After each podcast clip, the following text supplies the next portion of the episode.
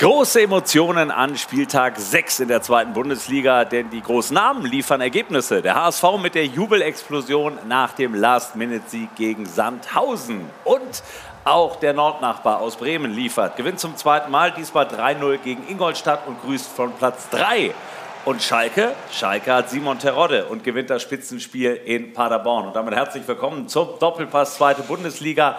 Ja, es ist tatsächlich eine Saison, die fast schon ein Sechstel erlebt hat und reichlich Schlagzeilen liefert. Und darüber wollen wir reden heute mit einer illustren Runde. Unter anderem mit dem Präsidenten vom FC St. Pauli, Oke Göttlich. Der sagt, der HSV gewinnt zwar an diesem Wochenende, aber die Nummer eins in Hamburg ist der FC St. Pauli. Auch durch den Derby-Sieg vor einigen Wochen. Die Momentaufnahme sagt das, ja. Die Momentaufnahme sagt das. Alexander Schmidt Hallo. vom Aufsteiger von Dynamo Dresden, der Trainer. Er sagt über seinen Club, das ist ein geiler Club, geile Fans und wir sind gekommen, um in der Liga zu bleiben. Und Olaf Thon, Weltmeister und natürlich auch unser Sport1-Experte, kümmert sich um Schalke 04 und stellt fest, die Abhängigkeit von Simon Terodde, die kann auch gefährlich werden für die großen Ziele von Königsblau. Dazu werden wir auch nach Hamburg noch schalten, um mit dem Sportdirektor des HSV, mit Michael Mutzel, zu sprechen über die Situation beim ehemaligen Bundesliga-Dino und auch auf das Nordderby schauen, denn Werder gegen den HSV, das gibt es ja am Samstag live auch bei uns dann ab 19.30 Uhr. Legen wir direkt los, Olaf, mit den Schalkern. Also 1-0 gewonnen in Paderborn, Spitzenspiel, Paderborn immer noch Zweiter. Hat nicht jeder gedacht. Hat nicht jeder gedacht. Ist Schalke auf Kurs? Ja, muss ich wirklich sagen. Zweimal hintereinander gewonnen. Davor das Spiel gegen Düsseldorf. Dann war die Länderspielpause, wo man sich einspielen konnte. Weil so viele Transferbewegungen wie Schalke hatte in diesem Jahr, hatte keine andere Mannschaft. Von daher natürlich Probleme einkalkuliert. Nun ist ja nach wie vor das Ziel nicht so richtig ausgegeben worden. Jetzt hat man sich beruhigt. Wie offensiv ist man denn jetzt auch im Fanlager? Was nimmst du wahr? Wie viel Euphorie lässt man zu? Auch im Hinblick auf natürlich den großen Wunsch aller Fans, dass man doch sich nach oben orientieren darf. Ja, auf jeden Fall kann man nicht sagen, dass man aufsteigen will. Weil wer die letzten zwei Jahre von Schalke, vor allen Dingen in der ersten Liga, knapp gerettet, ähm, dann ganz klar abgestiegen.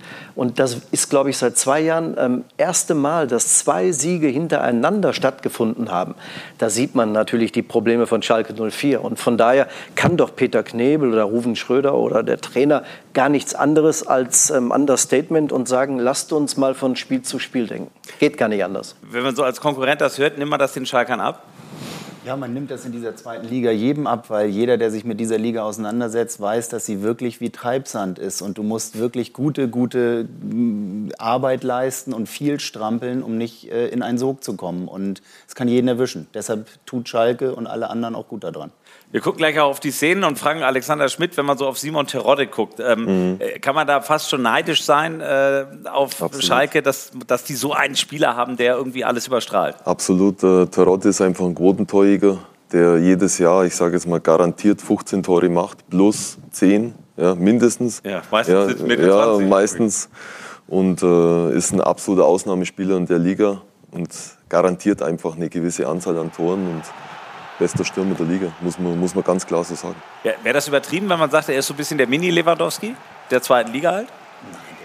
Nein, der ist absolut ein, ein Star der zweiten Bundesliga ähm, und deshalb auf jeden Fall auch verdient, äh, dass er von HSV zu Schalke gegangen ist. Und, äh, War auch Schalke, eine kleine Überraschung, dass ja. der HSV, okay, der Vertrag ist ausgelaufen, aber dass Schalke 04 rechtzeitig dran war, ihn überhaupt zu verpflichten, weil ablösefrei. alle ablösefrei. Natürlich wird er auch ein Gehalt, ein ordentliches bekommen. Ne? Der kennt seinen Wert auch. Aber dass das so vonstatten ging, war auch eine große Kunst von Peter Knebel.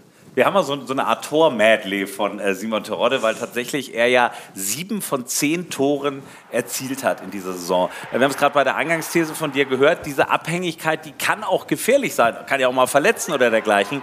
Wie stark wäre Schalke ohne ihn? Ja, ja, erstmal muss man froh sein, dass man so einen Mann hat, der die Tore macht. Aber wir haben ja Bülter noch, ähm, der ähm, äh, kongeniale ähm, Partner zu ihm, was funktioniert. Und ähm, so war es ja auch in Paderborn. Bülter hätte schon fast das Tor gemacht von der Torauslinie. Wir werden das auch noch sehen. Oder jetzt hier auch mit dem Außenriss ähm, einfach und jetzt sehen wir das Tor. Ähm, Bülter geht durch, drei Mann durch, legt dann zurück. Und was macht Terodde? Der haut nicht drauf oder so wie ich früher noch angeschnitten mit der Innenseite oder Außenseite, sondern der schiebt den einfach mit der Seite durch die Beine des Torwarts. Ne? Das sind Torjäger wie Lewandowski, wie Gerd Müller früher und jetzt Terodde, zweite Liga. Ist er eigentlich zu gut für die zweite Liga? Ich meine, die Diskussion gibt es seit Jahren. Ja. Immer wieder wird ihm ja der Stempel draufgepackt, zweite Liga ja, erste Liga reicht nicht. Das ist immer so ein Grenzfall, ja. Ich glaube, 100% wissen tut man es nicht. Aber ja, wenn er konstant jetzt erste Liga spielt und das Vertrauen bekommt vom Trainer, glaube ich, dass er da auch seine 10 bis 15 Tore macht. Bin ich mir ganz sicher, weil er ist einfach komplett rechter Fuß, linker Fuß, Kopf. Quotentorjäger. Nach dem Länderspiel 2-0, wenn ich das noch sagen darf, hat nichts mit der zweiten Liga zu tun, habe ich mir sogar gegen Luxemburg, als wir einen großen Mittelstürmer brauchen mhm. oder einen Torjäger, Absolut. dann frage ich mich doch, ähm, warum stellt man nicht so einen Mann dahin? Ob das jetzt Terodde ist und wenn man keinen anderen hat, dann nehme ich doch einen aus der zweiten Liga, der hätte drei Tore mehr gemacht gegen Luxemburg als die anderen. Naja, es ist eine, zugegebenermaßen eine steile These, aber Terodde, Nationalmannschaft, völlig absurd? Ja, gegen Luxemburg, wo ich es gesehen habe, habe ich mir gedacht, ach, da hätte der drei Tore mehr gemacht. Würde jemand auch in das Horn reinblasen und sagen, ein Zweitligastürmer könnte eine Alternative für die deutsche Nationalmannschaft sein? Natürlich gibt es Zweitligaspieler, die auch das Potenzial haben, ganz oben anzuklopfen. Das sehen wir ab Terodde und zu. auch? Ja, also Terodde ist ein super Typ, allein schon, weil er immer gern gesehener Gast auch mal Millantor in den, äh, in den Fanlogen oder im, in der Tribü auf der Tribüne gewesen ist, auch als er beim HSV war. Insofern guter Typ, soll auch in die Nationalmannschaft. Okay, gut. Wir gucken mal oder hören mal rein, was der Trainer, was Dimitrios Gramotzis über seinen Torjäger zu sagen hat. Ich denke, dass bei Simon auch äh, vielleicht so ein bisschen auch äh, die Gelassenheit des Alters auch eine Rolle spielt, dass er weiß, okay, auch wenn ich nicht äh, so im Spiel bin, wie ich mir das gerne wünsche in der ersten Halbzeit, muss ich trotzdem geduldig bleiben und der hat ja trotzdem seine, seine Defensivarbeit auch in der ersten Halbzeit absolviert, wie wir uns das auch gewünscht haben. Und äh, äh, er weiß auch, dass er nicht so viele Chancen braucht, um, um Tore zu erzielen. Hilft tatsächlich so ein bisschen Altersmilde, die er da gerade Terodde unterstellt, im positivsten Sinne? Ich glaube, er meint die Erfahrung. Ähm, nicht nur auf dem Platz die Tore zu erzielen, sondern eine äh, gemischte Mannschaft. Ich will das mal so ausdrücken, weil es sind ja auch andere Begriffe gefallen, aber die sind nicht so gemeint gewesen, sondern einfach, dass man so viele Transfers in die eine und andere Richtung hatte, ähm, dass er auch ähm, im Spielerrat ähm, oder dass er äh, die jungen Spieler äh, die neu von anderen Vereinen gekommen sind, führt und äh, denen sagen kann, was er alles schon an Erfahrungen gesammelt hat. Und ähm, wir sehen immer wieder, die Mischung der einzelnen Spieler, die macht es aus, von hinten bis vorne äh, dass man in den verschiedenen Mannschaftsteilen dann halt ähm, Spezialisten hat. Und deswegen habe ich das ja vorhin auch gesagt mit der Nationalmannschaft.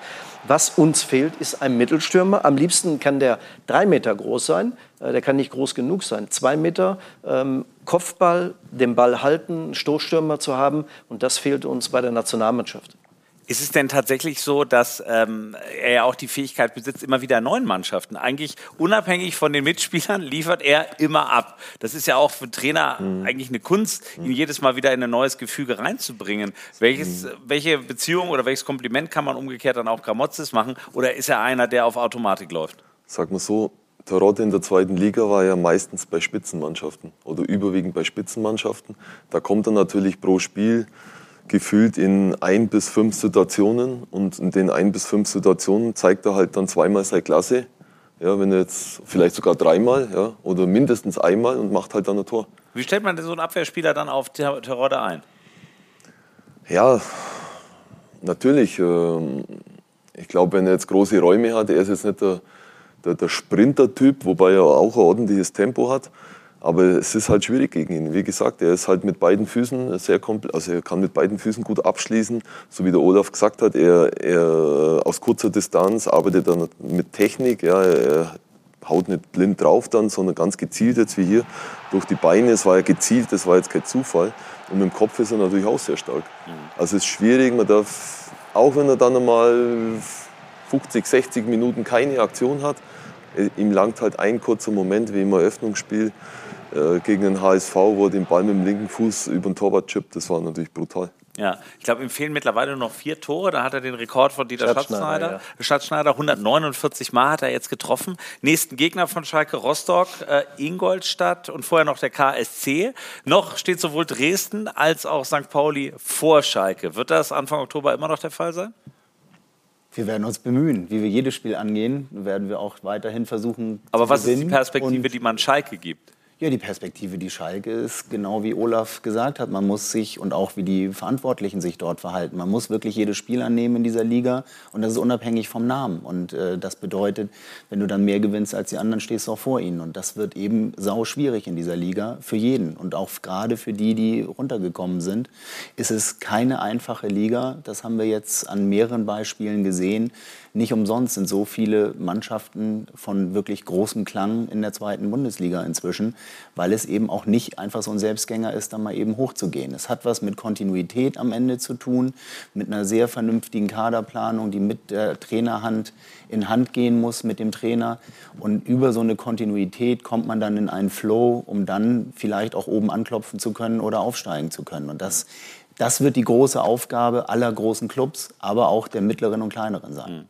Letztes Wort zu Schalke, weil tatsächlich ja 13 Bundesligisten, ehemalige mittlerweile in der zweiten Liga sind. Das stützt ja diese These, wie irre das alles ist. Nur Schalke war verdammt lange nicht mehr in der zweiten Liga. Deswegen ähm, muss man da eigentlich auch so schnell wie möglich raus. Wir sehen ja bei Hamburg, je länger du drin bleibst, umso schwerer wird es. Genau, Hamburg, äh, später ja das Thema, wir werden ja noch nach Hamburg zum Sportdirektor schalten. Die sind in der vierten Saison. Welche These vertrittst du? Es dauert ein Jahr, zwei Jahre, was glaubst du? Wie lange geht es bei Schalke? Ich will kein zweites Jahr am liebsten. Aber man kann es nicht sagen, weil ich ja gesagt hatte vorhin, Transferbewegungen und Theater und Warum und kann man das nicht sagen? Das verstehe ich tatsächlich nicht, weil kein Verein nach wie vor bei 18 Clubs sagt in der zweiten Liga, er will aufsteigen. Keiner. Äh, alle, alle sagen immer nur so, ja, wir wollen oben mitmischen, vielleicht besser als letztes ja, Jahr. Wenn Warum darf Schalke nicht sagen, wir wollen aufsteigen? Heidenheim, Heidenheim kann eher sagen, weil die haben ähm, ihre Mannschaft äh, zusammengehalten. Der Trainer ist schon, ähm, bei St. Pauli ist der Trainer, der war schon in der Jugend, der war überall. Äh, die haben Kontinuität. Und wenn Kontinuität fehlt, ist doch hier beim Sender auch. Wenn wir nicht wissen, über was wir reden, Ne, bis wir ähm, uns gesammelt haben, sprechen wir über zweite Liga, oder was auch immer, das dauert. Und deswegen gibt es die Probleme. Ähm, aber, aber, Olaf, also ich widerspreche Weltmeister selten, aber zu sagen, Heidenheim kann eher Machst sagen, du aber regelmäßig. Heidenheim steigt eher auf, als, als Schalke das proklamieren ja, nicht, kann. Nicht als Schalke, sondern ähm, die könnten eher sagen, weil sie eingespielt sind, weil sie wissen, was auf sie zukommt, weil sie die Abläufe kennen und ungefähr äh, sehen können, ja, wie stark sind die anderen. Und jetzt, wenn wir Schalke nehmen, diese Transferbewegung, wir haben ja noch zwei Spieler, ähm, ich glaube, Ciao und, und Fährmann, die noch im Team sind. Mhm. Ne? Und ähm, wenn du dann alle radikal ähm, oder den Umbruch einleitest, ähm, dann ähm, braucht man eigentlich eine längere Zeit. Aber ich sage trotzdem, so schnell wie möglich. Gut, dann schauen wir mal auf eine Mannschaft, die mittlerweile zehn Jahre in der zweiten Liga ist. Der FC St. Pauli. Der Präsident ist da und er hat auch bislang eine Saison gesehen, die so ein bisschen so abgelaufen ist. Und der will da auch raus. Schauen wir mal rein. Oder? Dann also wieder mal Frust schieben. Gemeinsam das nächste Negativerlebnis verarbeiten. 0 zu 1 bei den kriselnden Hannoveranern. Niederlage nach Sieg. Schon wieder. 96er Trainer Zimmermann, der gefragte Mann. St. Pauli-Coach Schulz nur Randfigur. Schulze, hast du schon eine Frage beantwortet eigentlich? Ich gucke schon immer zu den Hamburger Kollegen. Jetzt kommt deine Hand. Bei uns wird es dann wahrscheinlich auch nur Mistfragen geben jetzt die nächsten fünf Minuten. Also gut, hier eine Mistfrage. Warum? Warum diese ständige Berg- und Talfahrt? Warum dieses Rummelplatzfeeling, dieses Auf und Ab, hin und her? Vor der Hannover-Pleite bezwang der FC St. Pauli-Tabellenführer Jan Regensburg und rehabilitierte sich damit eindrucksvoll für das 1 zu 3 in Paderborn, wo St. Pauli sogar geführt hatte. Diese Enttäuschung folgte übrigens auf das Highlight Hamburger Derby. 3 zu 2 gegen den HSV, Nummer 1 in der Hansestadt. Es war heute alles drin, es war, war wahnsinnige Intensität. Ich glaube, genauso stellt man sich ein Derby vor. Und natürlich gab es hinterher die Mistfragen für den Trainerkollegen. Wenn man so ein Derby gewonnen hat, ist das äh, Fazit immer positiv. Positiv, negativ, himmelhoch jauchzend oder zutiefst betrübt. Rauf oder runter, wo geht's lang für den FC St. Pauli? Okay, göttlich. Werden Sie bislang schlau aus dieser Saison? Nein, aber das geht doch schon seit mehreren Jahren in der zweiten Liga so. Ich verstehe inzwischen schon die Fragen gar nicht mehr so sehr, weil es ist tatsächlich unser oberstes Streben, möglichst schnell zu versuchen, diese Achterbahnfahrten ein bisschen konstanter zu gestalten, nicht mehr so große Brüche drin zu haben, nicht mehr hoch und runter zu gehen. Ich finde, wir sind äh, in der gesamten, oder im gesamten Jahr 2021 eine sehr gute Mannschaft. Wir haben sehr viel gepunktet. Wir haben eine hervorragende Kaderplanung mit einem sehr guten Trainer, was ich vorhin auch sagte, man muss diese Mischung da finden. Wir wollen diese Mannschaft weiterentwickeln und wir wollen dann sehen, wie weit es geht. Und natürlich wollen wir als FC St. Pauli und haben auch den Anspruch als FC St. Pauli, möglichst oben mitzuspielen. Aber du kannst es in dieser Liga nicht sagen. Und es liegt tatsächlich an den Akteuren auf dem Platz, alles rauszuholen, ab der ersten Minute, ab der ersten Minute da zu sein, um wirklich diesem Treibsand zweite Liga bestmöglich zu entgehen. Wir gucken mal auch, wenn wir hier die Emotionen auch sehen, äh, die natürlich wenig positiv waren. Man hat quasi beim anderen HSV, in dem Fall dann in Hannover, verloren und gucken vielleicht mal auf das 1 zu 0. Olaf, und da würde ich gerne mal dich bitten, mal raufzugucken und auch zu sagen, was lief da schief aus deiner Sicht? Äh, denn St. Pauli, wie gesagt, hatte zuvor eigentlich einen großen Moment gehabt und dann passierte das. Ja, man wird reingedrängt ähm, und ähm, wir haben uns vorher ja auch ein bisschen unterhalten und wenn die Flanken von links und rechts dann immer reinkommen, irgendwann hältst du dem nicht mehr stand, dann wird ein äh, leichter ähm, Kopfball, ähm, so wie wir ihn jetzt sehen, Ne, den kann man auch nach vorne, ja, genau, aber er, er kommt nicht mehr richtig dran und dann irgendwann, nach zehn Mal dieser Situation, fällt auch ein Tor. Mhm. Das ist zwangsläufig, wenn man halt Power macht und Druck macht.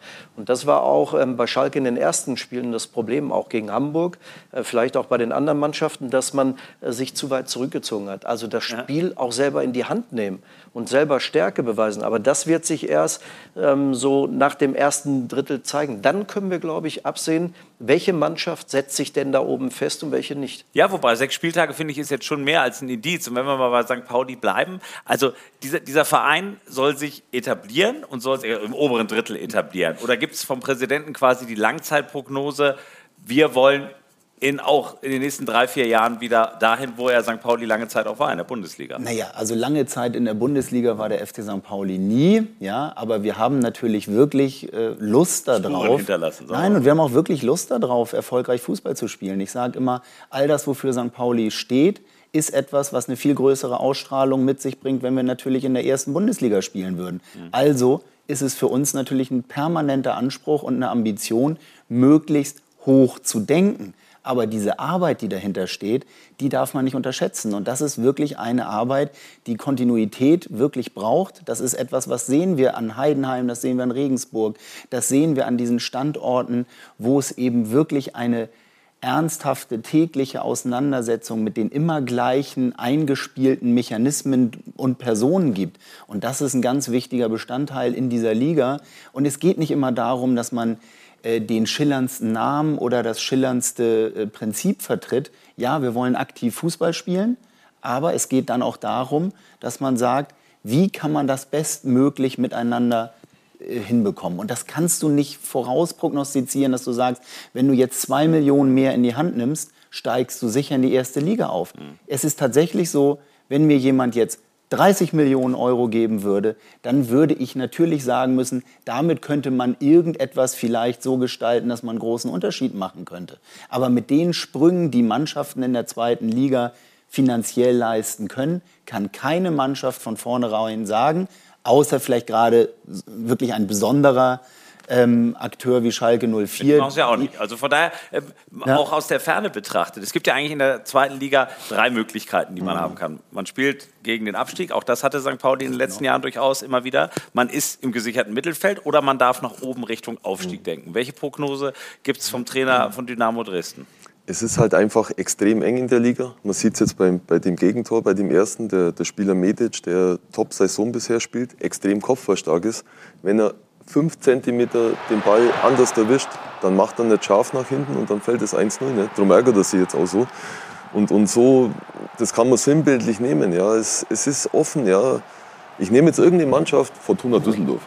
Es könnte sein, dass Fortuna Düsseldorf auf einmal um den ersten Platz mitspielt. Ja. Oder ich könnte jetzt auch irgendwie es ist tatsächlich, also es ist, ist ja tatsächlich so, dass so die Tabelle eng. auch noch brutal eng ist, ist da so oben. Ich glaube, Schalke hat ja. äh, zwei Punkte Rückstand äh, auf dem Aufstiegsplatz, ist aber noch Neunter. Also es ist alles da noch sehr, sehr eng beieinander. Und trotzdem, wenn wir bei St. Pauli bleiben, wir gucken mal in Bilder rein, die, glaube ich, jeder bundesweit noch in Erinnerung hat, auch wenn sie schon 20 Jahre her sind. Damals war St. Pauli in der Bundesliga und spielte gegen Effenberg und Kahn und hat damals als Weltpokalsieger, Besieger wirklich Fußballgeschichte geschrieben. Oke Göttlich, damals selber im Stadion, im Fanblock gewesen? Ähm, ja, ich war nicht im Fanblog, ich war äh, im, bei den Journalisten und ähm, habe über das Spiel berichtet. Genau, aber ist das ein Moment für die Ewigkeit für alle, die mit dem FC St. Pauli zittern und auch mitjubeln? Ja, natürlich ist das ein Moment für die Ewigkeit, aber davon kannst du dir jetzt, äh, 20 Jahre später, nichts mehr kaufen. Ja, es ist tatsächlich so, es ist ein unfassbares Spiel gewesen, wie dort gearbeitet worden ist, wie dort sozusagen den Bayern auf den Füßen rumgestanden worden ist. Das ist schon besonders gewesen. Aber es ist auch nicht die Form von Fußball, die wir jetzt heute auch übrigens spielen lassen wollen. Es ist wirklich ein aggressives, ähm, Spiel und das haben wir dort versucht äh, hinzubekommen und es waren große, traditionelle und auch hervorragende Spieler, die bis heute natürlich einen prägenden Eindruck auf den FC St. Pauli hinterlassen.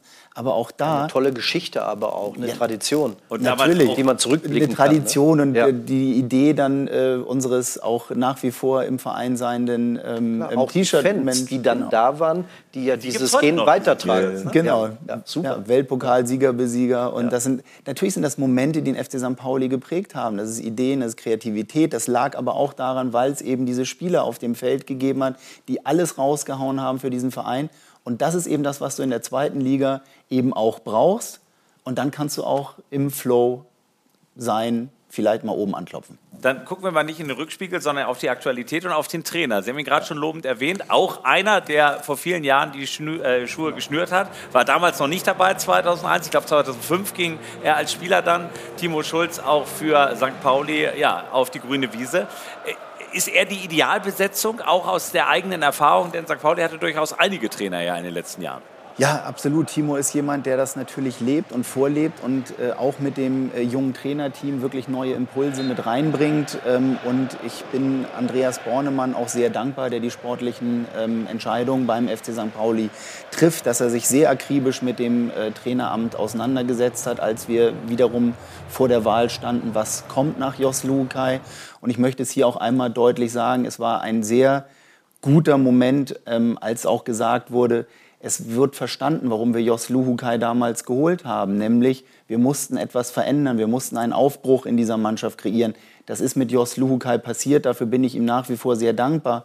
Und auch Timo hat ihn dann weitergelebt, diesen Punkt, denn, und das ist wirklich wichtig, das ist etwas, was ich in diesen sieben Jahren wirklich mitbekommen habe, als Trainer muss man vor allen Dingen die unangenehmen Entscheidungen treffen können. Und wer die unangenehmen Entscheidungen treffen kann, der bringt einen Fußballverein nach vorne. Und das tut sie seit sieben Jahren. Sie haben es gerade schon angesprochen, seit 2014 Präsident. Ähm, haben einen ganz anderen Berufsweg gehabt. Also ich glaube, als Kicker jetzt nicht so wahnsinnig erfolgreich, waren dann Journalist auch, haben dann äh, in der Musikkarriere gearbeitet. Also jetzt nicht als eigener Musiker, sondern in der Branche sind das, glaube ich, bis heute. Ja. Weil das Präsidentenamt ist ein Ehrenamt. Ne? Also Sie fahren nach wie vor zweigleisig. Ja, es ist ein unbezahltes Ehrenamt, wie sich das für einen vernünftigen, mitgliedergeführten Fußballverein gehört der sich selbstverständlich gegen 50 plus 1 ausspricht und auch weiterhin die Partizipation und auch die Bodenständigkeit im deutschen Fußball leben möchte. Da kommen wir später auch noch zu, aber trotzdem, wenn man auf den Club guckt, und natürlich ist ein Teil des Mythos St. Pauli eben auch solche Szenen, die wir gerade gesehen haben, mit dem neuen Stadion, mit natürlich auch einer veränderten Truppe, wäre es äh, zu steil zugespitzt, wenn man sagt, St. Pauli ist auch in vielen Bereichen einfach seriöser geworden und ist nicht mehr ganz so wild, wie es eben vielleicht noch vor 20 Jahren war? Wir sind wild in Sachen, die uns wirklich auch nach wie vor nerven. Wir, wir sind engagiert, wir sind politisch engagiert, wir sind gesellschaftlich engagiert und da werden wir auch immer laut bleiben, weil uns gewisse Dinge auf dieser Welt und auch in unserem System, auch im Fußballsystem, wirklich auf die Nerven fallen. Und das werden wir dann auch weiterhin laut äußern.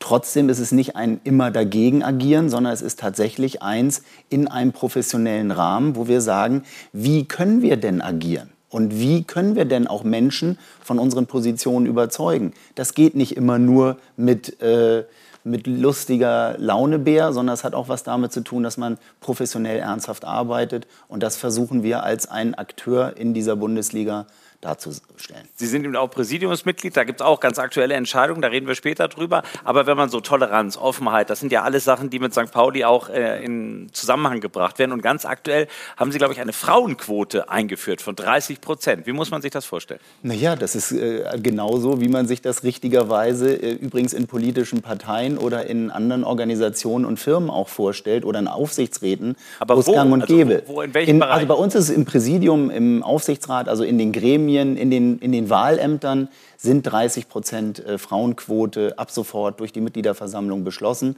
Das war für uns im Präsidium überhaupt kein Thema, weil bei uns waren schon mit der Wahl von Essin Rager, die für Nachhaltigkeit äh, zuständig ist, sind wir zwei von fünf. Insofern haben wir die Quote äh, bereits, bevor sie beschlossen worden war, übererfüllt.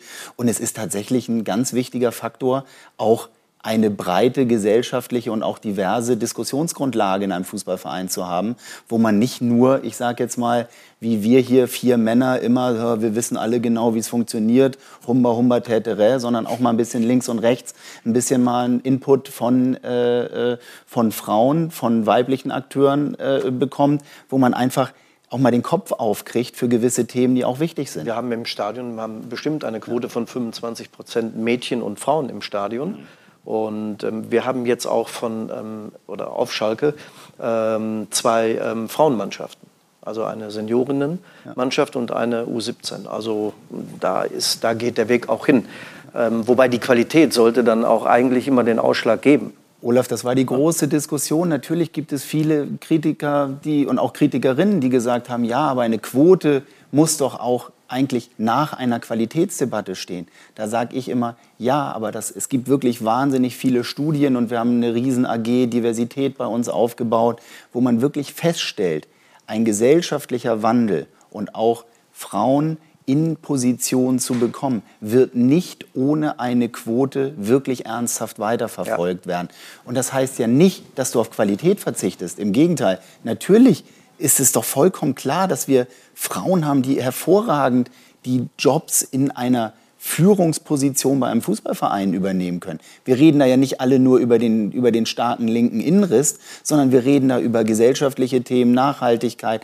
Wir haben Juristinnen äh, bei uns im Präsidium, Christiane Hollander, die einen hervorragenden äh, ähm, anwaltlichen Job macht und so weiter. Also, Ja, also tolles Thema und eben auch ein wichtiges Thema und das St. Pauli als Vorreiter voranbringen wird. Wir werden auch gleich über andere Themen noch und zwar mit einem Hamburger sprechen, nämlich mit dem HSV-Sportdirektor. Der wird uns gleich live zugeschaltet sein. Dazu gucken wir natürlich auf die Situation von Dynamo Dresden als Aufsteiger. Wirklich unglaublich in diese Saison reingestartet und wir gucken auch auf Werder Bremen. Viele spannende Themen. Wir sind gleich zurück beim Doppelpass, zweite Bundesliga.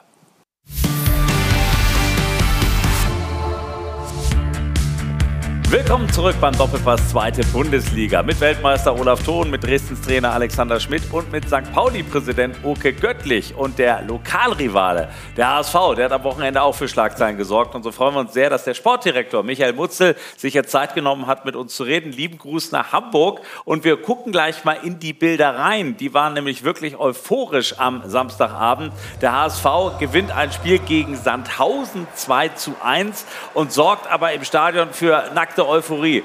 Michael Mutzel, war das vielleicht tatsächlich, obwohl das ja ein bisschen grotesk klingt, einer der emotionalsten HSV-Momente der letzten Jahre?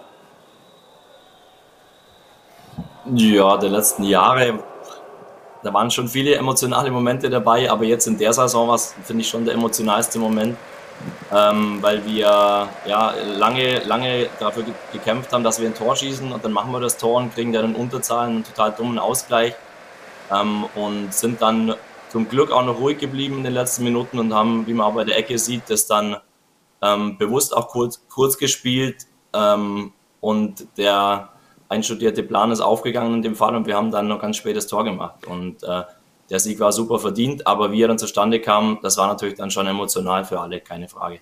Da werden wir ganz genau gleich nochmal drauf gucken und fangen mal mit dieser Szene an, die das Stadion wirklich zum Kochen brachte. 96. Minute, Alexander Schmidt. Äh, Sie haben die Szene auch gesehen. Äh, was ist daran wirklich einstudiert und was ist vielleicht auch ein bisschen Glück?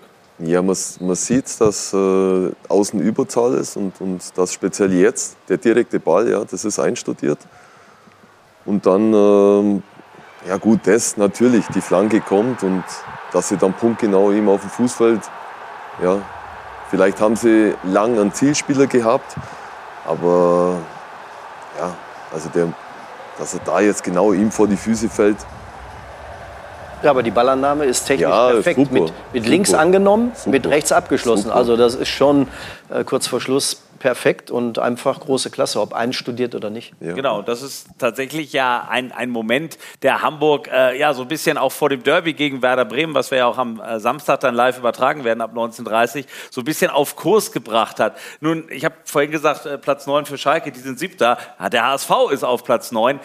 Wie viel Kritik lässt man in Hamburg zu bislang an dieser Saison? Was ist gut und was muss noch deutlich besser werden? Ähm, ja, ich finde, dass äh, dafür, dass wir wieder sehr, sehr viel verändert haben, ein komplett neues Trainerteam haben, ähm, eine Menge neuer Spieler mit in unseren Reihen haben, dass schon relativ viele Dinge gut sind. Äh, was in den ersten Wochen jetzt nicht gut waren, das war die Punkteausbeute. Äh, wir hätten nahezu in jedem Spiel auch gewinnen können. Gegen Pauli hat man mal eine Phase, in der wir wirklich auch unterlegen waren, aber ich finde, in den anderen Spielen waren wir immer knapp davor auch zu gewinnen. Ähm, da haben uns ein paar Punkte gefehlt und deswegen war dieser Sieg jetzt natürlich wichtig dass wir uns da punktemäßig wieder belohnen und äh, jetzt uns auch super vorbereitet fühlen für das Spiel gegen Bremen kommende Woche. Gucken wir mal auf eine Situation, nämlich auf das 1 zu 1. Der HSV war schon in Überzahl, hatte also einen Mann mehr. Und dann fiel ja auch noch kurz vor Schluss halt der Ausgleich. Okay, göttlich. Nun ist es schwierig, wahrscheinlich über den Lokalrivalen zu, zu reden, aber trotzdem, das darf natürlich so nicht passieren. Ne? Das, das ist dann ein, ein, ein Nackenschlag, der äh, gerade in Hamburg natürlich schnell für Unruhe auch sorgen kann. Wenn das 1 zu 1 geblieben wäre, wäre mächtig Rambazamba jetzt in Hamburg. Im Fußball ist immer alles möglich. Oh. Gut, also ich merke schon, der Mann äußert sich auf keinen Fall zum HSV. Das ist oberste Priorität wahrscheinlich als St. Pauli-Präsident. Aber dafür haben wir den Sportdirektor. Inwieweit hat dieses Last-Minute-Tor auch vieles überdeckt, was in diesem Spiel halt gerade, wenn man in Überzahl war, nicht wirklich gut war? Ja, also, also es war sehr vieles gut, bis auf die Überzahl, sagen wir mal so. Und das war ja nur eine kurze Zeit. Ähm, ich finde schon, dass wir 75 Minuten lang alles im Griff hatten. Wir hatten am Ende, glaube ich, auch über 20 Torschüsse. Ähm, Sandhausen hatte, glaube ich, fünf oder sechs. Also wir haben ein sehr gutes Spiel gemacht, ähm, haben dann nach dem Führungstor ja, vielleicht ein bisschen zu passiv gespielt, waren nicht mehr ganz so mutig nach vorne. Und äh, ja, wie das dann so oft halt ist, haben, haben die, St. Paul, äh, haben die äh, Sandhauser das dann eiskalt ausgenutzt. Und ähm, das lag einfach daran, dass wir da ein bisschen zu wenig gemacht haben, ein paar Minuten. Und umso erfreulicher war es natürlich, dass wir äh, uns am Ende dann doch für das gute Spiel belohnen. Und äh, ja, ein Punkt wäre für Sandhausen meiner Meinung nach auch nicht verdient gewesen. Ähm, deshalb war das so schon in Ordnung. Schauen wir mal auf das 1 zu 0. Das war ein Elfmetertreffer. Und Olaf, so deine Einschätzung. Also auch der HSV redet vieles positiv, zu Recht in deinen Augen? Ja, wir, wir, haben das ja gerade gehört, ähm, dass man ähm, einfach dann nicht nachlassen äh, darf. Das, äh, was Schalke im ersten Spiel gegen Hamburg getan hat, 1-0 geführt, sich dann versucht aufs Kontern zu beschränken und hat dann die Tore kassiert und das Spiel verloren. Und genauso wäre es fast gegen Sandhausen gekommen, äh, wenn man nicht dann ähm, diese einstudierte Variante beim Eckball gehabt hätte. Es liegt ganz eng beieinander und die Vereine sind so eng beieinander, dass der, der kleinste Unterschied Terodde im Sturm zu haben, einen guten Torwart zu haben, einen Kapitän zu haben im Mittelfeld, der alles ordnet. Und wenn das alles zusammenkommt, dann wird sich im Laufe einer Saison zeigen, wer nach oben geht und wer nicht. Dresden hat schon beim HSV gespielt. Ja. Das war nach dem Schalke-Sieg, also eigentlich als Hamburg dachte, yeah, jetzt ist der HSV auf Kurs, gleich nach dem ersten mhm. Spieltag. Dann 1-1, ihr habt ein klasse Spiel gemacht. Mhm. Inwieweit ist der HSV noch in der Findungsphase mhm. im vierten Jahr zweite Liga in dieser mhm. Saison? Ich finde, der Michael hat super gesagt, ja, es war jedes Spiel eigentlich für den HSV, was den Ballbesitz und, und was das Technische betrifft. Der HSV spielt einen Bombenfußball in meinen Augen. Und wenn sie jetzt noch äh, an der Effektivität äh, etwas arbeiten, vielleicht hinten die, sage ich mal, Restverteidigung, die Absicherung, dass sie äh, nicht so konteranfällig sind, dann ähm, glaube ich, spielen sie eine gute Saison. Ja. Sie sind auf jeden Fall bärenstark. Also gegen uns waren die richtig stark. Ja. Also die, die Chance, wirklich Emotionen weiter zu scheren, gibt es ja dann am Samstag. Gucken wir mal drauf. Wir haben vor der Sendung so ein bisschen drüber geredet, was sind so die größten Spiele der eigentlich Fußballgeschichte in Deutschland, also die großen Duelle. Klar, da gibt es natürlich Dortmund gegen Schalke, gibt es aber aktuell nicht. Bayern gegen Schalke oder auch Köln gegen Gladbach ist so ein Spiel. Aber dann kommt eigentlich schon auch Werder gegen den HSV. Wie viel Euphorie, aber auch wie viel Kampfansage gibt es von der Elbe rüber an die Weser? Oh, ich würde sagen, weder noch. Ähm, die, die, die großen Spiele, glaube ich, von denen Sie reden, die sind äh, schon Lichtjahre, Lichtjahre her. Ich glaube, da habe ich sogar selber noch gespielt. Da weiß ich, wie lange das her ist. Ähm, äh, wir sind natürlich super froh, dass wir, dass wir diese Spiele jetzt wieder haben. Aber die Ausgangssituation ist eine ganz andere. Wir sind zu Beginn der Saison. Ähm, da läuft noch nicht alles 100% reibungslos. Ähm, wie, wie ich gerade eben gesagt habe, kommen wir, finde ich, jetzt immer ein, bisschen besser ins Rollen.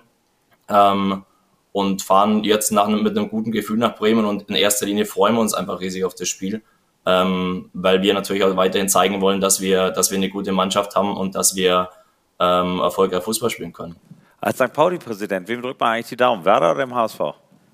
Ja, also ich drücke uns im, im, im, einzi im, einzigen Derby, was wirklich relevant ist, nämlich das Stadtderby, drücke ich uns die Daumen und das ist in der letzten Zeit ganz gut ausgegangen. Aber tatsächlich, ich meine, das Spiel, äh, wir wollen es nicht überbewerten, aber nochmal Werder gegen HSV in der zweiten Liga, das ist doch für die gesamte Liga schon auch so ein Leuchtturm für die gesamte Saison, dass es das Spiel gibt. Ja, also ich glaube, dass St. Pauli gegen den HSV nicht unattraktiver für viele Menschen ist und ähm, auch für viele Fernsehzuschauerinnen oder auch Fans ins, insgesamt.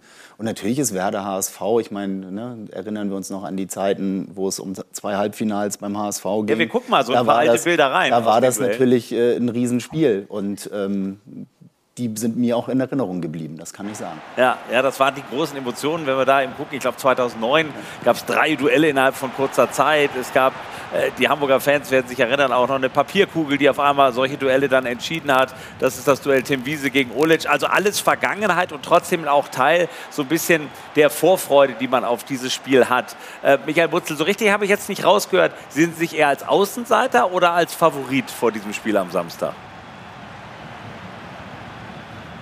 Boah, das ist finde ich jetzt eine schwierige Frage. Ähm, ähm, Fakt ist, dass Bremen direkt aus der Bundesliga kommt, einen, äh, einen schon starken Kader auch hat, sich jetzt auch nochmal klar verstärkt haben.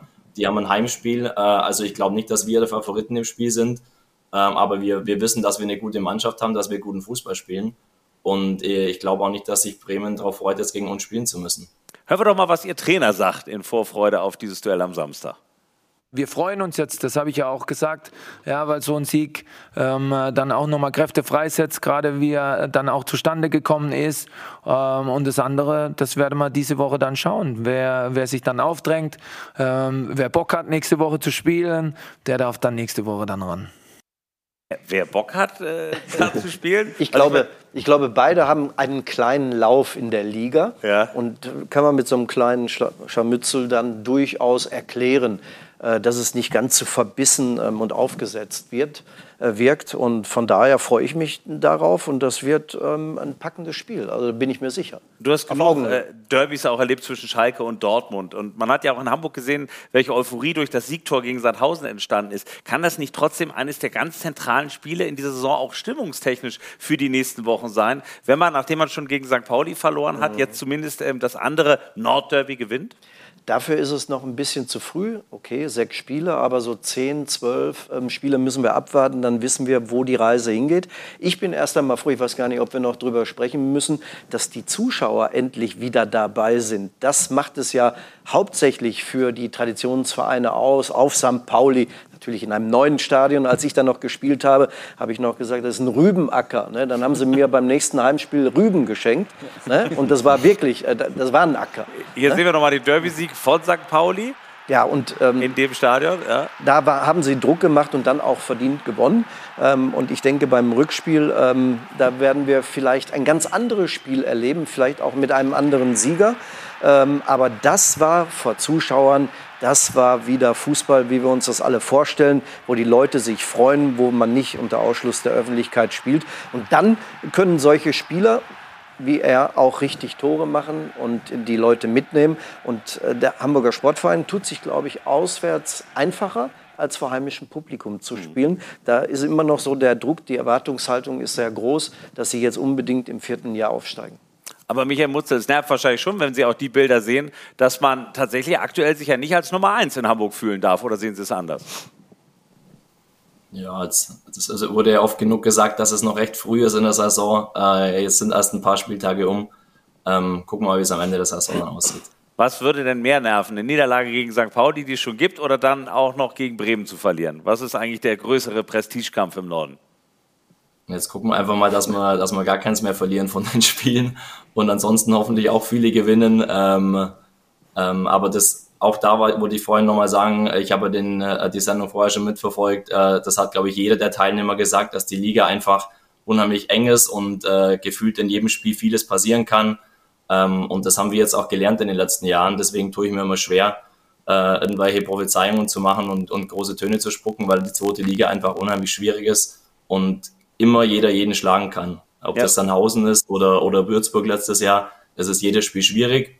Und wir wissen das und deswegen tun wir gut dran, wenn wir da nicht so, nicht so laut sind immer nach außen. Mhm. Ist es die richtige Taktik? Äh, also wenn man schon das Derby gegen St. Pauli verloren hat, auch jetzt kleine Brötchen backen? Es ist immer die richtige Taktik, auf dem Feld die richtigen Sachen zu machen, statt im Studio vor den Fernsehkameras. Amen. Also das muss man wirklich sagen. Das, aber das ist, ist, tatsächlich auch so. Wir freuen uns auf ein Spiel. Michael Butzel, Freitag, Quatsch, Samstag geht es dann los, 19.30 beginnt unsere Übertragung, 20.30 rollt der Ball in Bremen. Und wir wünschen uns, glaube ich, alle einfach ein spannendes und tolles Nordderby und Grüße nach Hamburg. Vielen Dank, dass Sie sich die Zeit genommen haben. Gerne. Viel, viel Spaß noch. Dankeschön. Tschüss. So, und dann gehen wir ein paar hundert Kilometer die Elbe weiter runter. Und dann sind wir in Dresden. Dann sind wir bei Alexander Schmidt, Trainer von Dynamo Dresden. Noch gar nicht so lange, aber man kann schon nach wenigen Monaten feststellen, die Region und auch offensichtlich die Mannschaft hat sich ein bisschen in ihn verliebt.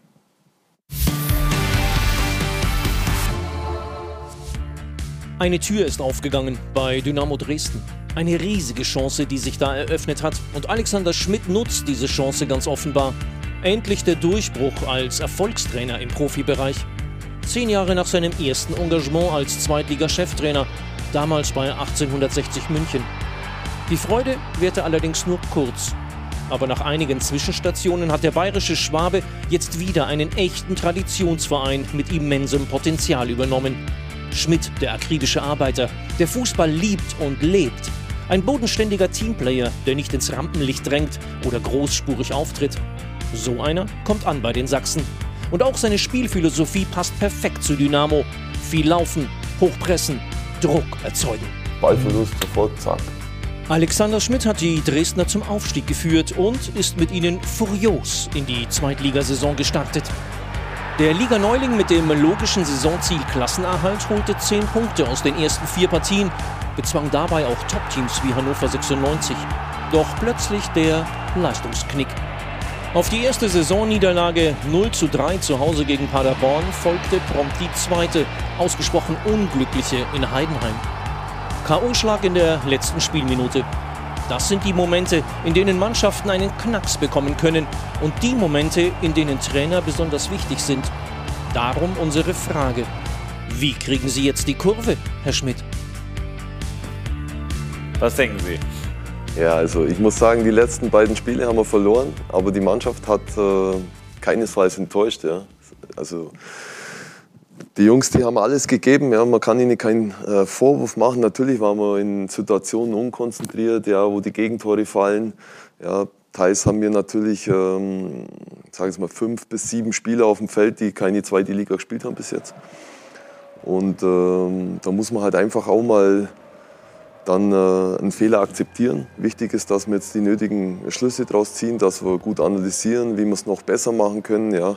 Wir, haben jetzt, wir haben nicht den besten Kader ja, im Vergleich zu anderen Mannschaften oder äh, wir haben nicht die erfahrenen Spieler, ähm, größtenteils im Vergleich. Aber wir müssen halt einfach Strategien entwickeln, dass wir das ausgleichen, dass wir noch besser darauf reagieren gegen Spitzenteams. Ja. Jetzt, diesen Monat haben wir ja furiose Spiele. Und da müssen wir einfach äh, jetzt die nötigen Schlüsse draus ziehen. Hatten Vielleicht gucken wir mal auf eine Szene, wo es sicherlich ein paar Schlüsse mhm. draus gibt, nämlich das 1 zu 0. Ja, klar. Ja, das ging schon. Ist so ein Ding. Ist so ein Ding, ja. Also mehr Albtraum geht eigentlich nicht für Absolut. Was lief alles schief? Ja, man sieht es ja, es war einfach äh, ein Abspielfehler, der vielleicht in der dritten Liga nicht bestraft wird. In der zweiten Liga wird er halt bestraft in dem Moment. Ähm, man muss dazu sagen, äh, der Spieler macht halt auch sein erstes Zweitligaspiel von Beginn. Ja, und äh, ist ein guter Mann. Ja, und, und äh, ich bin sicher, dass er einfach äh, aus der Szene lernt. Ja. Gegner hat es gut antizipiert, ja, verteidigt vorwärts, nimmt in den Ball ab und haut ihn halt eiskalt rein. Ja, also ja. Kapitän in dem Spiel Mai macht den Fehler, ja. Mohr macht den Treffer. Gucken wir mal auf das 1 zu 1, Olaf, da würde ich mal deine äh, Meinung sehen. Das war ja der gute Moment für Dynamo Dresden durch Chris Löwe. Deswegen war der Trainer ja auch zufrieden weil er ja auch positive Dinge gesehen hat. Und ähm, wir sehen ja aus fast ähnlicher Situation mhm. ähm, fällt ein Tor, ähm, weil der Torhüter, ähm, dem war höchstwahrscheinlich die Sicht versperrt. Aber man muss einfach versuchen, aufs Tor zu spielen oder, oder aufs Tor zu schießen, denn sonst fallen keine Tore. und ähm, ob man den hätte halten können, aber ähm, war schön geschossen. Und da hat man ähm, Mut geschöpft. Die Frage ist eigentlich, weil auch immer bei euch ähm, zu hören war, dass ihr, wir haben vorher Videoszenen ähm, gesehen, mhm. wie du sie versuchst ähm, einzustellen, ähm, dass ihr auch eure Systeme relativ schnell gewechselt habt mhm. Ähm, und nach relativ kurzer Zeit. Da ist immer die Frage, warum macht man das? Von Dreier auf Viererkette? In dem, in dem Fall war es so, dass der Gegner erwartet, äh, in einem 4-4-2 Raute gegen uns gespielt hat und hat dann halt einfach gesehen, okay, wir spielen Dreierkette. Dann haben sie umgestellt auf 4-2-3-1 mit breiten Flügelspielern. Und wir hatten einfach das Thema, dass wir mit der Dreierkette dann relativ viel durchsichern mussten ja, und da einfach vor Probleme gestellt wurden. Und dann ist man so flexibel, ja, dass die Mannschaft waren, das dann umstellen kann. Wir, haben, wir haben zwei Systeme die, oder drei Systeme, die, die wir einfach gut eingespielt haben. Und in dem Fall ähm, wollten wir dann nicht so lange warten. Wie läuft das dann nach den zehn Minuten, wenn ich noch fragen ja. darf? Wie, wie macht ihr das? Nach zehn Minuten mhm. sagt dann der Trainer, das geht ja jetzt nicht, mhm. äh, du musst ja irgendeinem sagen, der es den anderen auch sagt, ne? Wie läuft das? Ja, also oder verraten wir, wir da irgendwelche ausgemacht. Tricks? Das, das haben wir vorher ausgemacht. Ich habe dann gesagt zum Kapitän, ich rufe da nicht rein, wir stellen jetzt auf das um. Ich rufe dann einfach oder mache ein Zeichen, Umstellung und dann, also es war vorher abgesprochen. Mhm. Ja, weil wir auch nicht ganz genau gewusst haben, wie die Heidenheimer spielen. Ja. Aber in dem Fall war es halt dann einfach ähm, sinnvoller. Wobei das, das Gegentor hat jetzt nichts mit dem System zu tun. Ja.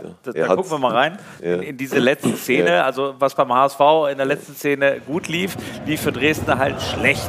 Ähm, welchen Vorwurf kann man da machen, Alexander Schmidt? Ja, ich sage jetzt mal, den Spieler, das ist ein junger Spieler, ein U-Nationalspieler Deutschland, den holen wir aus der aus der Oberliga bzw. Äh, Laie aus, aus, äh, aus der Regionalliga.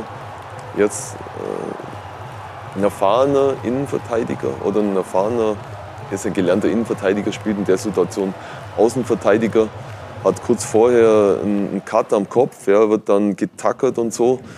Ja, muss er halt anders äh, mit dem Kopf abwehren. Mhm. Er köpft ihm halt vor die Füße hin. Ja, ist ein guter Junge, aber es ist halt auch sein, sein, oder sein, sein zweiter oder dritter Zweitliga-Einsatz. Also man lernt logischerweise ja, man lernt ersten und, Spielen eine Menge als und, Aufsteiger. Und, und das macht halt an der Mannschaft auch so Spaß, ja, weil es sind einfach Junge, die sind wissbegierig, die lernen ähm, schnell dazu und, und das sind Dinge, wo wir jetzt halt einfach mal Lehrgeld zahlen mussten. Ja, wir haben jetzt eine, eine gute Serie gehabt vorher. Jetzt haben wir zweimal Lehrgeld bezahlt, ohne zu enttäuschen. Ja. Die, die äh, Paderborner Niederlage wenn man das Spiel äh, im Einzelnen sieht, da waren wir total am Drücker, dann machen sie aus dem, aus dem Nichts das 1-0. Und jetzt in Heidenheim muss man sagen, ein Punkt, ein Punkt wäre normalerweise, wenn man sieht, was wir für Großchancen noch gehabt haben, wäre gerechtfertigt gewesen.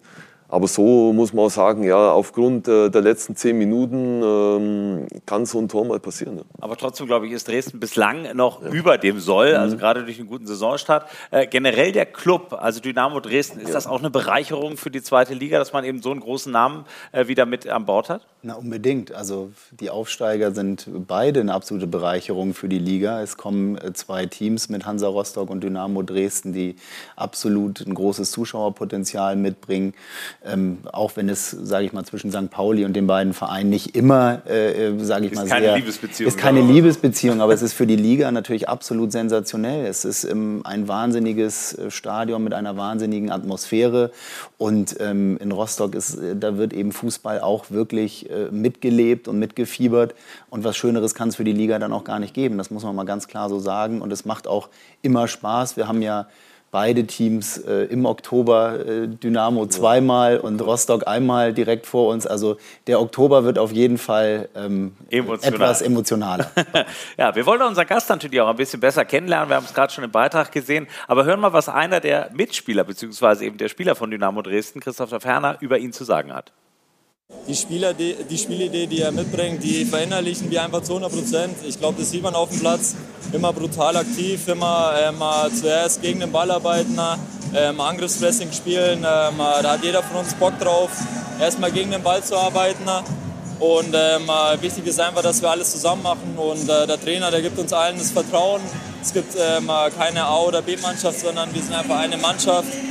Also großes Kompliment für einen, der einst, glaube ich, als Fußballer auch Regionalliga gespielt hat, dann Speditionskaufmann, dann Trainer geworden. Ist das beruflich gerade die schönste Zeit? Ja, ich bin jetzt schon lang Trainer, also seit äh, 2005 Sieben, oder 2006 ja. okay. in dem Bereich hauptamtlich, ja, angefangen bei 1860 oder als erste Station FC Augsburg, das ist mein Heimatverein, da habe ich da über zehn Jahre gespielt. Ja, ähm, ist eine schöne Zeit natürlich. 1860 äh, war auch äh, sehr, sehr schön ja, mit den Fans, aber jetzt Dresden ist unfassbar mit den Fans. Diese Wucht, das Stadion, die ganze Stadt ist, ist äh, Dynamo, das ist brutal, wirklich. Also ich genieße das. Und äh, mit der Mannschaft haben wir natürlich äh, auch äh, eine Truppe beieinander, die den Weg mitgeht. Ja, und die Verantwortlichen vor allem gehen den Weg auch mit, ja, mit Ralf Becker, Christian Walter, unser Kaderplaner, der sehr wichtig ist für den Verein.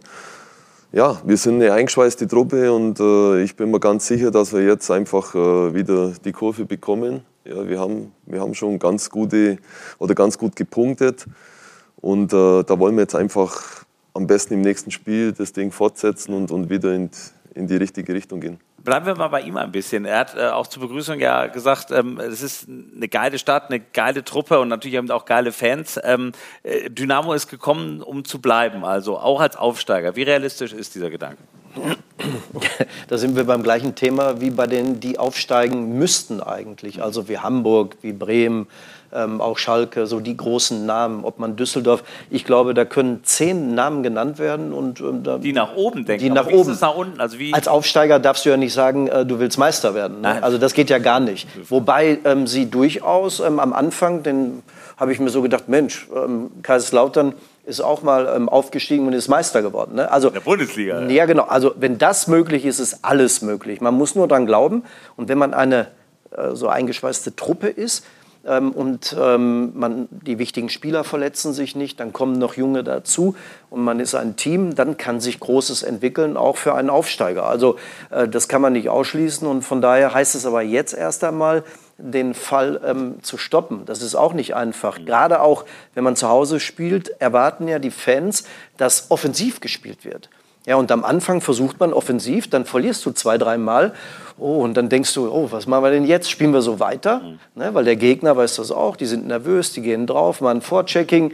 Also, Fußball äh, ist die schönste Nebensache der Welt, aber auch manchmal sehr kompliziert, obwohl es so einfach ist. Ja, wobei, aber Olaf, ich finde es schön, dass du es ansprichst mit dem Kaiserslauterer Moment. Das war noch zu Zeiten, als die TV-Geldverteilung auch fairer war. Da konnte man als Aufsteiger auch noch Meister werden. Ja, Wunderschön. Hat das nur mit dem Und das beschäftigt uns bis heute. Ja, ja. Daran sollte man Aber ich denke, Otto Rehagel war auch ein bisschen äh, schuld dran. Äh, Glaube ich Positiv. auch. Glaube ich auch, ja. Ähm, nun haben Sie auch mhm. gesagt im Vorfeld, wenn ich nach Dresden gehe, ich muss direkt Erfolg haben, mhm. weil äh, diese Stadt halt so äh, wirklich, da ist es nicht Nebensache, da ist es wirklich eine Hauptsache, eben mit Dynamo zu leiden und eben auch zu jubeln. Inwieweit A ist das ja gelungen mit dem Aufstieg ohne Zweifel, aber jetzt so bei zwei Niederlagen, mhm. wie schnell kann man auch Druck in Dresden empfinden?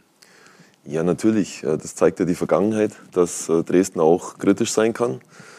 Ich glaube aber, dass wir immer noch einen guten Bonus haben, ja, aufgrund der Spielweise, aufgrund der, der, jungen Mannschaft, die einfach gefühlt in jedem Spiel alles raushaut. Ja. Ich glaube, das sehen die Fans, das honorieren die Fans. Und Olaf hat es angesprochen, ja, man braucht auch ein bisschen Glück, was die Verletzten betrifft. Und im Moment müssen wir einiges kompensieren. Ja. Wir haben ähm, fünf Spieler, von denen mindestens drei in der Anfangsformation stehen würden, mit Tim Knipping, ein Spieler, der uns jetzt leider ausgefallen ist, der die ersten drei Spieltage jeweils in der Elf des Tages war und dann halt leider im, im vierten Spiel in Rostock äh, sich äh, das ganze Knie kaputt kaut hat, ja, Kreuzbandriss, Innenband, Meniskus. Und das äh, müssen wir speziell im Abwehrbereich jetzt kompensieren. Ja.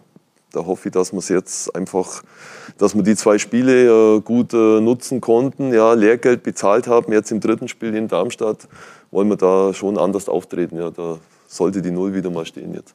Äh, immer wieder Alexander Schmidt, der auch über seine Mannschaft logischerweise redet. Wir wollen trotzdem nochmal auch bei der eigenen Person bleiben, denn Sie haben einst ja mit Julian Nagelsmann auch angefangen zu ja, arbeiten. Genau. Ich glaube, es war wirklich noch mehr oder weniger ein Kind, als Sie ihn kennengelernt haben. Wie, wie ging das Ganze los und wie ist auch aktuell noch der Kontakt zu ihm? Ja, also wir haben guten Kontakt, ja, wir tauschen uns ab und zu aus oder schreiben und so. Und ähm, er oder wir, wir haben ihn nach Augsburg geholt, aus Landsberg am Lech in die U14 war das. Ich sagen, also das ist Ja, genau. Und, und ja, war super Spieler, schnell, äh, athletischer Typ, kam aus der Leichtathletik. Groß und, und im Abwehrbereich hat er alles weggeräumt da hinten und so. War für einen Trainer ein Traum, ja, weil er einfach auch so total aufmerksam war und, und, und äh, Teamplayer und, und immer on fire und alles 1000 Prozent. Und ich ging dann äh, im Jugendbereich von Augsburg zu 1860. Habe dann meine besten zwei Spieler mitgenommen, wie es halt oft so geht. Ja, Julian war natürlich dabei. Und ähm, dann durchlief er diese Stationen bei 1860, war aber leider immer wieder mal verletzt. Ja. Und ähm, ja, dann ging er von 1860 zu Augsburg zum Thomas Tuchel in die U23 damals. Auch verletzt leider. Thomas hat ihn dann irgendwie zu ein paar Spielen geschickt, so Scouting, ja, weil er auch gesehen hat, der sieht was, ja, kann ihn ein bisschen einsetzen. Und nach der Saison habe mich dann in Verbindung natürlich mit, mit 1860 Verantwortlichen zur U17 Bundesliga als Co-Trainer zu mir geholt. Und das lief sehr gut, ja. Und äh, unser damaliger Jugendleiter, der Ernst Tanner, der eine Koryphäe ist in diesem Bereich Jugendleitung und, und Spielerausbildung, ging dann nach Hoffenheim und hat natürlich uns dann leider den Julian Nagelsmann damals weggeschnappt. Ja. Und ich habe dann noch ein paar Jahre versucht, ihn zurückzuholen als Co-Trainer in die Bundesliga zu mir, aber er hat dann immer abgesagt. Vielleicht hat er damals schon eine Nase gehabt, dass sein Weg in Hoffenheim äh, erfolgreich sein wird. Ja. Und so war es dann auch. Ja. Er hat äh, als U19-Trainer um die deutsche Meisterschaft gespielt und, und war halt dann einfach mega erfolgreich. Und man hat gemerkt, jetzt, jetzt startet er durch. Wobei es gab ein Spiel, das war so am seidenen Faden gegen Dortmund, dieses letzte Spiel, wo Hoffenheim nicht abgestiegen ist unter ihm. Da war es, das war ja total knapp.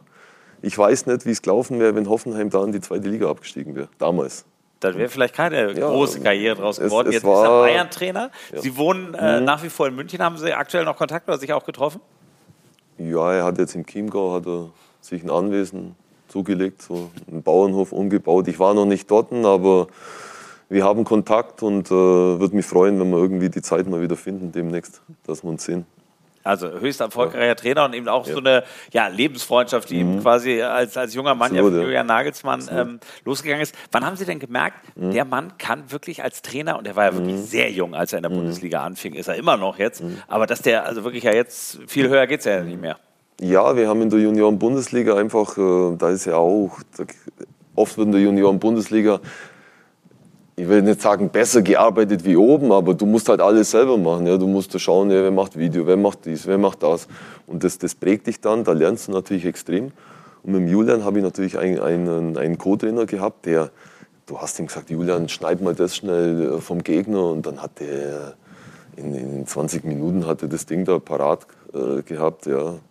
Aber es waren viele Anekdoten dabei, ja? auch mit, mit Christian Streich in Freiburg. Äh, als der Julian auf der Tribüne filmt und, und die Freiburger ihn dann runterholen, nee, geht nicht, weil sie eine Woche vorher bei uns in München äh, nicht filmen durften. Da, da waren viele Sachen dabei. Wenn, das, wenn du heute drüber nachdenkst, dann, dann musst du wirklich lachen wilde Zeit und wir werden gleich auch über aktuelle Themen noch reden. Nicht nur über Werder Bremen, sondern auch über die Fan-Thematik. St. Pauli hat nämlich heute auch eine Entscheidung getroffen. Wer darf wieder ins Stadion? Und auch als DFL-Präsidiumsmitglied, wer darf überhaupt wie viele in nächster Zeit dann ins Stadion lassen? All das aktuelle Themen und dazu gucken wir auch aus Bremer Sicht mal auf das Nordderby. Gleich hier im Doppelpass Zweite Bundesliga. Zurück beim Doppelpass zweite Bundesliga mit Weltmeister Olaf Thon, mit Dresdens Trainer Alex Schmidt und mit St. Pauli-Präsident Oke Göttlich. Und wir reden gleich weiter über sportliche Fakten, aber heute gab es bei St. Pauli eine spannende Entscheidung beim Thema Fanrückkehr. Wer darf kommen, wie viele dürfen kommen? Heute wurde was beschlossen. Was genau? Ja, also wir haben uns äh, dazu entschieden, alles in 2G, das heißt äh, geimpft oder genesen, äh, durchzuführen, weil wir es tatsächlich auch aus einem sozialen Faktor für unentbehrlich halten, dass die Impfung der beste Schutz ist und auch tatsächlich der solidarischste Schutz. Es geht nicht nur um die Impfung für einen selbst, sondern es geht vor allen Dingen darum, auch vulnerablen Gruppen gegenüber die ähm, äh, Verantwortung zu übernehmen, dass man mit einer Impfung auch die Gesellschaft schützt. Und es geht tatsächlich darum, dass man Veranstalterinnen auch ab des äh, Fußballs, nämlich Kultur, Musik, Kunst, wieder eine Möglichkeit aufzeigen muss, wie wir mehr Kapazitäten auch in Hallen und auch in Fußballstadien, die dann unter Freiluftbedingungen funktionieren, wieder mehr soziale Kontakte zulässt, weil wir stellen natürlich gesellschaftlich schon fest, dass diese sozialen Kontakte, die wir lange Zeit nicht hatten, zu psychologischen Problemen führt, Existenznöte hervorruft, aber auch familiär zu großen Krisenfällen führt. Und wir haben hier eine Verantwortung und da ist Impfung der beste Schutz und deshalb gehen wir gerne voran und haben eine klare Entscheidung getroffen. Ich bin unseren Fans und auch Mitgliedern sehr dankbar. Wir haben das auf der Mitgliederversammlung lange diskutiert, dass sie diesen Weg mitgehen. Und auch ein Punkt, es gibt ungeimpfte, die sich nicht impfen lassen können durch einen Attest, weil sie eben eine krankheitliche oder ein, ein Krankheitsbild haben, wo sie sich nicht impfen lassen können. Für die wollen wir weiterhin kämpfen. Haben wir jetzt zunächst für das äh, Spiel gegen Ingolstadt noch keine Möglichkeit das nächsten Sonntag, bekommen. Also das nächsten Sonntag, genau. Das haben wir heute entschieden. Also man sieht, es sind wirklich so tagesaktuelle Entscheidungen. Wenn man weiß, was da alles hintersteht mit Kommunikation, Ticketverkauf und so weiter und so fort. Ich muss unseren Mitarbeiterinnen beim FC St. Pauli ein Riesenlob aussprechen. Wir haben wirklich tagesaktuell haben die alles zusammengerafft, damit wir das hinbekommen. Nun muss man sagen, das ist ein umstrittenes Thema. Also nicht jeder Verein denkt so. Ich glaube, in Dresden gibt es durchaus auch im Fanlager andere Meinungen. Da gibt es, glaube ich, auch Proteste, ähm, dass eben diese 2G-Regel eingeführt wird. Nun fragt man sich ja auch, es ist zum Beispiel bei den Fußballern nach wie vor nicht eingeführt. Wie denkt da der Präsident eines Fußballvereins? Also der Präsident des FC St. Pauli denkt, dass die DFL eine dringende Empfehlung geben muss, dass auch auf dem Spielfeld 2G herrschen muss. Ähm, und zwar als Empfehlung. Die gibt es bisher so in der Deutlichkeit noch nicht. Das heißt, natürlich auch unter den äh, Berufsausübungsaspekten und so weiter, kann man von niemandem verlangen und auch fordern, dass er sich impft. Es ist tatsächlich jeder, jedem Mensch darf sich selber entscheiden, ob er sich impfen lässt oder nicht. Aber ich finde schon eine große Verantwortung, ähm, auch der Fußballer, auch gesellschaftlich, äh, die sie tragen sollen und können, ähm, dass man es doch bitte ähm, auch durchführt. Und da haben wir den Körperkontakt, da haben wir die Nähe. Und es ist wichtig, dass man den Spielbetrieb erhalten konnte. Wir sind äh, der DFL und Christian Seifer dankbar dafür, dass der Spielbetrieb damals ähm, aufrechterhalten worden ist. Aber jetzt gilt es auch, die Verantwortung von Spielerseite und Vereinsseite zu übernehmen, dass sich bitte alle impfen lassen.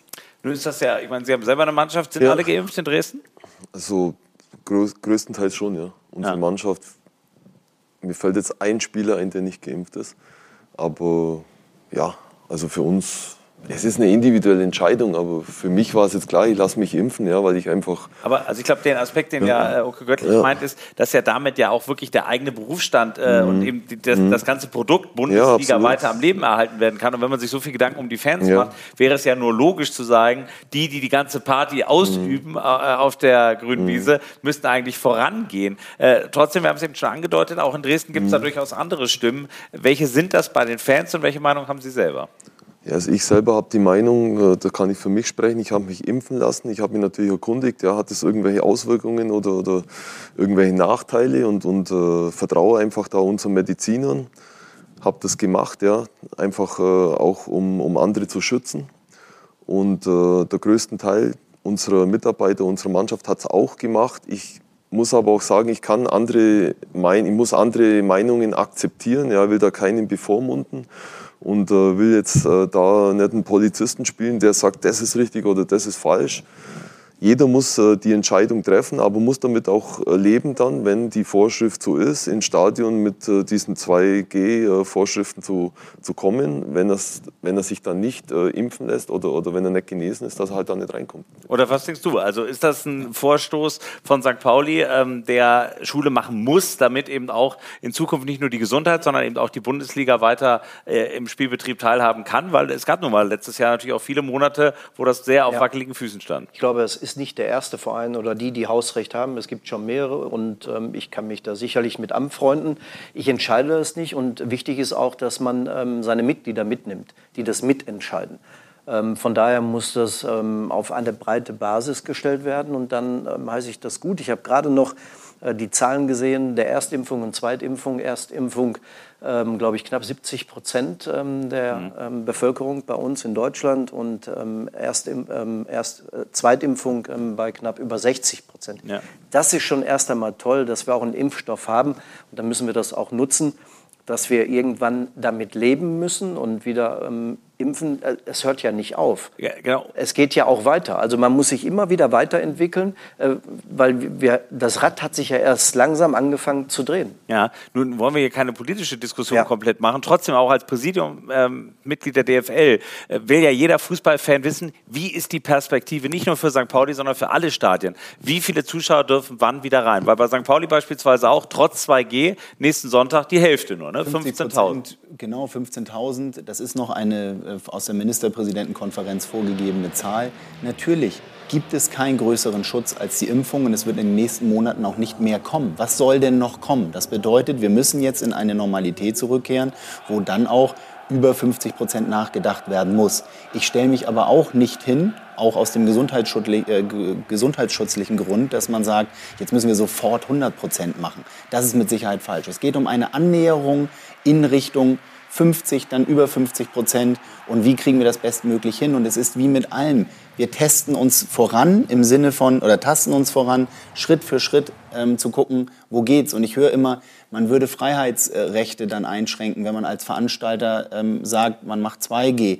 Ich muss ganz ehrlich sagen, ähm, die Freiheitsrechte hat jeder, sich impfen zu lassen oder eben nicht. Und er hat auch die Wahl, dann in eine Lokalität zu gehen, die 2G anbietet, ja oder nein. Und ich verstehe auch übrigens jeden Veranstalter, der sagt, ich möchte lieber 3G machen, weil es gibt da manchmal Gründe für, ob das bauliche Gründe sind oder eben im Gastronomiebetrieben, die dann auch manchmal sagen, ich bin ganz froh, wenn ich die Sperrstunde in Hamburg 23 Uhr ähm, habe, weil dann habe ich natürlich auch nur Personal bis 23 Uhr zu planen. Ähm, nun ist das Thema insofern auch interessant, als dass ja viele Vereine zwar Fans wieder zulassen dürfen, aber die Stadien gar nicht mehr richtig voll werden. Und da gab es eine sehr interessante Diskussion letzte Woche auch ähm, äh, aus der Sicht von Eintracht Frankfurt. Da hat Axel Hellmann, der Vorstandssprecher der Eintracht, sich auf einer Podiumsdiskussion geäußert und hat sich halt auch die Frage gestellt, wie demütig muss der Fußball wieder sein, dass die Stadien jetzt schon voll werden, weil obwohl noch gar nicht so viele zugelassen sind, werden viele Tickets nicht verkauft. Das war seine These dazu. Für uns ist die Entscheidung schon gefallen und ich glaube, jeder Bundesligist, der auch eine tiefe, traditionellere Veranker Verankerung in seiner Region hat, wird lernen müssen, wieder über die Dörfer zu tingeln. Ich habe das mal so ein bisschen plakativ in einem Interview gesagt, mehr Wetterau, weniger Asien. Natürlich müssen wir nach Asien, aber wir müssen auch wieder die, auf die Dörfer, wir müssen wieder die Menschen erobern hat er recht oder ist das äh, Populismus ein bisschen gewesen? Naja, also ähm, Axel Hellmann ist natürlich einem Vorstandssprecher eines Clubs, der natürlich international strebt und natürlich sehen einige den großen Kuchen noch zu verteilen in den internationalen Fernsehrechten. Und ich muss ganz ehrlich sagen, wir haben in den letzten Jahren, äh, eigentlich Jahrzehnten, nicht deutlich mehr äh, an äh, Rechteverkauf im internationalen Umfeld gestaltet. Und es heißt ja dann immer, wir sollen alle zusammenlegen, um ein Haarland äh, äh, hier zu behalten, weil nur so können wir, die Produ äh, können wir das Produkt des Fußballs hochhalten ja. und teurer verkaufen. Ich glaube, die Bundesliga, Olaf, du kannst mir vielleicht widersprechen, aber hat es auch vor Haaland gegeben und wird es auch, auch, und wird's auch danach und noch Wir haben den besten Fußballer der Welt mit Lewandowski. Ähm, und es kommen auch wieder, ich bin der Überzeugung, wenn wir so weitermachen, ähm, kommen ganz tolle Talente heraus, weil die Plätze sind jetzt frei.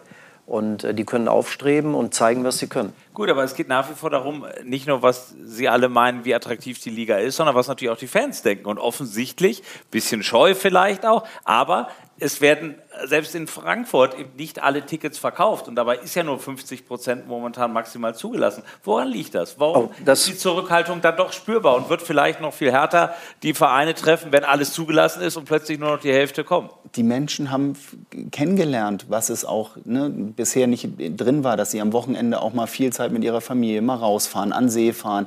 Und das ist natürlich auch mal Erholung. Und das ist auch mal wunderbar. Und der Fußball muss, und da gebe ich Axel Hellmann total recht, der darf sich eben nicht aufs hohe Ross setzen und sagen, wir wollen jetzt in Asien neue Märkte erschließen, sondern wir müssen dahin gehen, wo wir die Leute wieder abholen. Und das war alles wunderbar, bis wir auf einmal eine strategische Entscheidung in der Bundesliga gefällt haben, wo wir sagen, nur noch Internationalisierung, nur noch internationaler Wettbewerb. Und wir werden auch die Gelder immer nur so verteilen, dass wir im internationalen Wettbewerb mithalten können, vergessen aber dabei irgendwo die Basis und auch unser gesellschaftliches Engagement. Ja, aber wir können aber auch stolz darauf sein, dass wir die Ersten waren im Sport, ähm, europäisch auch gesehen, für andere Sportarten Vorreiter zu sein mit der Testung, dass wir überhaupt wieder den Spielbetrieb aufrechterhalten konnten. Das ist ja unstrittig. Ja, aber, aber das muss man noch mal erwähnen.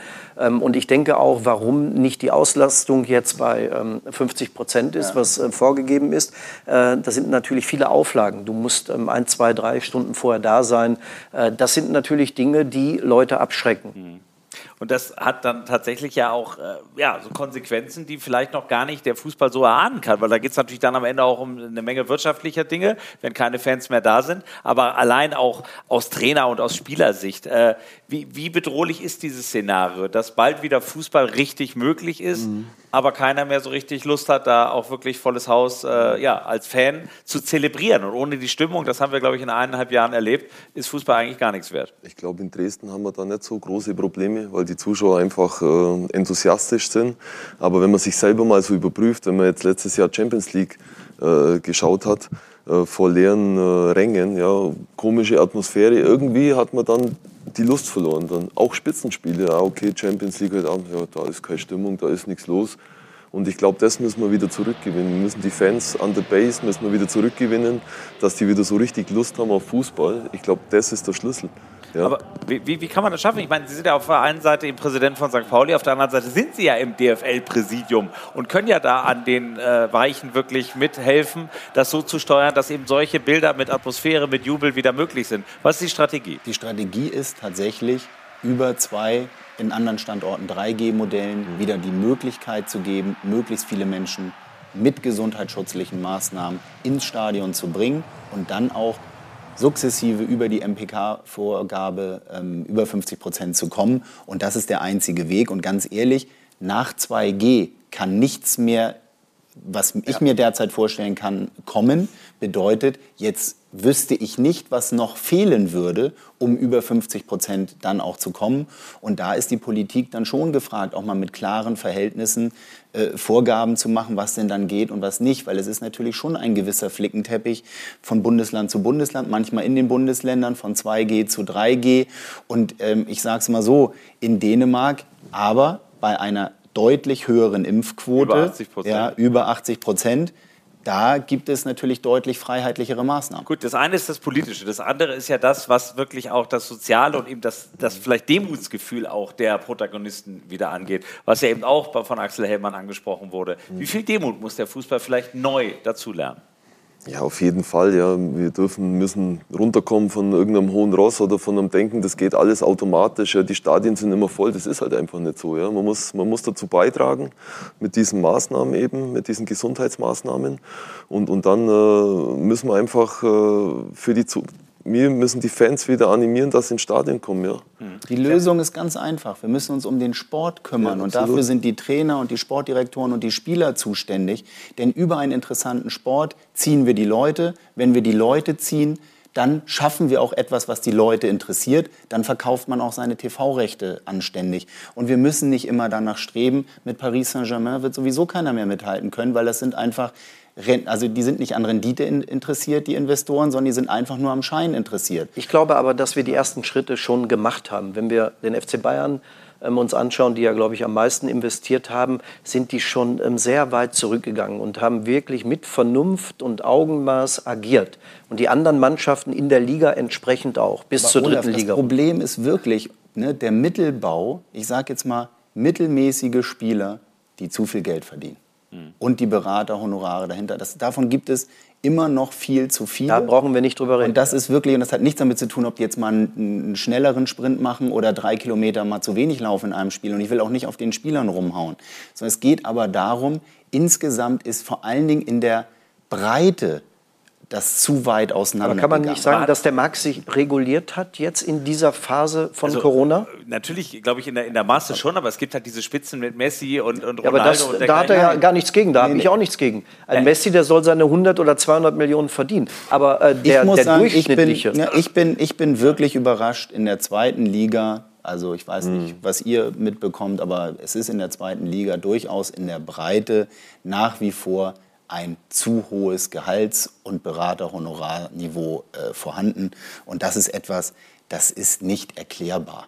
Und daran muss man doch arbeiten. Genau so ist Und da fängt doch mit der DFL, die muss doch da ähm, anfangen. Genau so. Das ist aber natürlich auch wieder ein Solidaritätsprinzip. Und da redet man sich ja manchmal äh, den Mund sehr fusselig, weil mit Regularien haben es Menschen nicht so gerne, die ansonsten immer nur den freien Markt als einzige Begrenzung betrachten.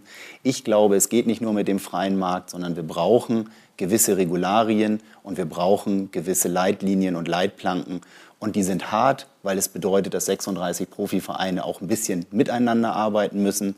Leider gibt es immer noch zu viel nur auf sich achten. Und es gab ja genügend Warnsignale. Also zusammenfassend, die Botschaft von Ihnen ist, bei den Zuschauern auf 2G setzt man zumindest in Hamburg und in einigen Regionen jetzt auch bei St. Pauli und auch für die Spieler und natürlich dann eben Trainer und dergleichen, die eben unten am Spielfeldrand sind, sollte die 2G-Regel bundesweit bei allen Profivereinen eingeführt werden. Unbedingt. Gut, klares Statement. Gleich reden wir auch über den SV Werder Bremen, denn der hat für viele doch so ein bisschen überraschend nach diesem wackeligen Saisonstart auf einmal Platz 3 erobert, weil zuletzt zweimal gewonnen wurde und jetzt so eine kleine Mini-Euphorie an der Weser entstanden ist und das rechtzeitig vor dem Spiel gegen den HSV. Und wir reden auch über seinen Ex-Spieler Julian Nagelsmann. Gleich kurz einen Ausflug auch Richtung Champions League, denn der spielt ja morgen in Barcelona. Große Namen, gleich im Doppelpass, zweite Bundesliga. Bis gleich.